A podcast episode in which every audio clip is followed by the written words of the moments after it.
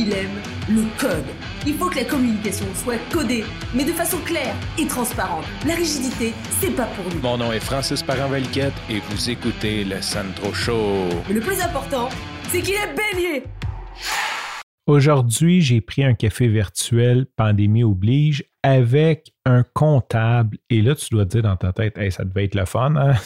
Prends un café virtuel avec un comptable. Mais ce n'était pas avec n'importe quel comptable. Je le nommerai pas, mais si jamais tu le cherches, tu peux aller voir sur mon LinkedIn. Son titre de profil, c'est Je suis le, le comptable qui programme. Donc, c'est un comptable de formation, mais qui s'intéresse énormément au monde des TI, au monde de la programmation et surtout pour automatiser les tâches de ses clients. Juste génial. Euh, j'ai eu vraiment une bonne conversation avec lui.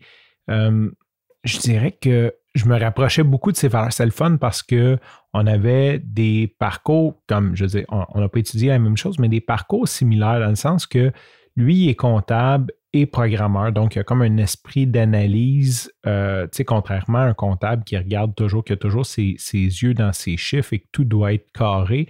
Il y a une espèce de côté créatif parce que oui, pour être programmeur, euh, ça prend une certaine créativité. C'est pas juste d'aligner des bits un après l'autre. C'est sûr qu'un côté très scientifique, très analytique aide, mais au final, pour avoir une petite touch, pour aller un petit peu plus loin, je suis de ceux qui croient que ça prend un certain côté créatif, euh, même s'il y a beaucoup de programmeurs qui ne l'ont pas du tout, qui sont juste cartésiens. Lui a le côté euh, comptable, le côté programmation, le côté créatif de la chose. Et pourquoi je dis que ça me, rejoint comme parcours? Ben, tu sais, aussi, il y a beaucoup de programmeurs qui sont juste cartésiens et moi, j'ai beaucoup le côté créatif. Hein. Je pense que j'ai une soif de créativité que je n'assumais pas quand j'étais plus jeune, mais qu'aujourd'hui, j'assume. Euh, mon Dieu, j'aime ça, créer des choses, puis juste. Puis, c'est en partie pour ça que j'ai décidé de devenir programmeur pour pouvoir créer des choses.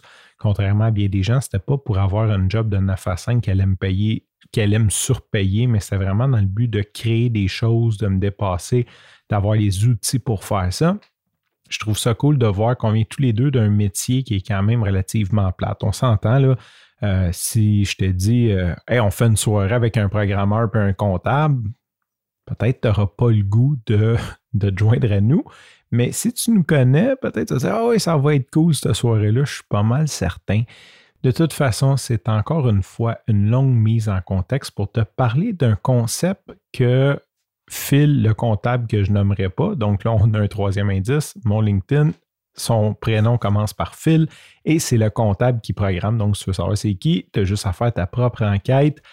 Euh, me parler d'un concept qui s'appelle l'anti-persona. C'est pas lui qui l'a inventé, c'est un autre contact que je connais sur LinkedIn qui, lui, l'a probablement pas inventé.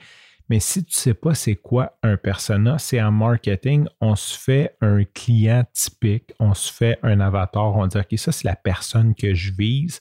Et bon, il y a plusieurs façons de le décrire, plusieurs processus pour le faire. Même sur ma formation gratuite de podcasting, j'ai une espèce de vidéo euh, rapide pour faire ça. on va essayer de trouver euh, des ressemblances pour viser plus facilement quand on fait du marketing notre personne. Fait c'est sûr que si notre personne est une femme entre 35 et 45 ans qui vit à Rosemont, ça donne rien de faire des annonces à Rimouski pour des gars de 18-29 ans. c'est un peu ça le principe. Mais l'anti-persona maintenant part du client que tu veux pas. Parce que souvent, c'est dur de faire le portrait du client que tu veux. Hein. C'est vraiment, euh, tu sais, es comme oui, mais lui, je l'aime. Puis, tu sais, souvent, je dis, ben, prends ton meilleur client, puis essaye de trouver des, corrélations, puis essaye de faire des liens, comment, comment tu pourrais faire pour avoir juste des clients comme lui?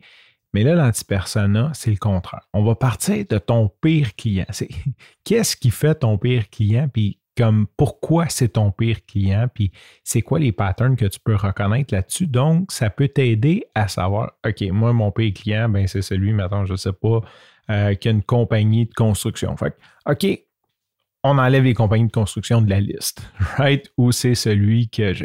Peu importe ce que tu trouves, tu dis, OK, euh, on enlève ces personnes-là de la liste. Donc, ça va t'aider à clarifier qui est ton persona, ton acheteur idéal, ton client idéal pour ton produit ou ton service. Sur ce, je te remercie pour ton écoute. Je te dis à demain et bye bye.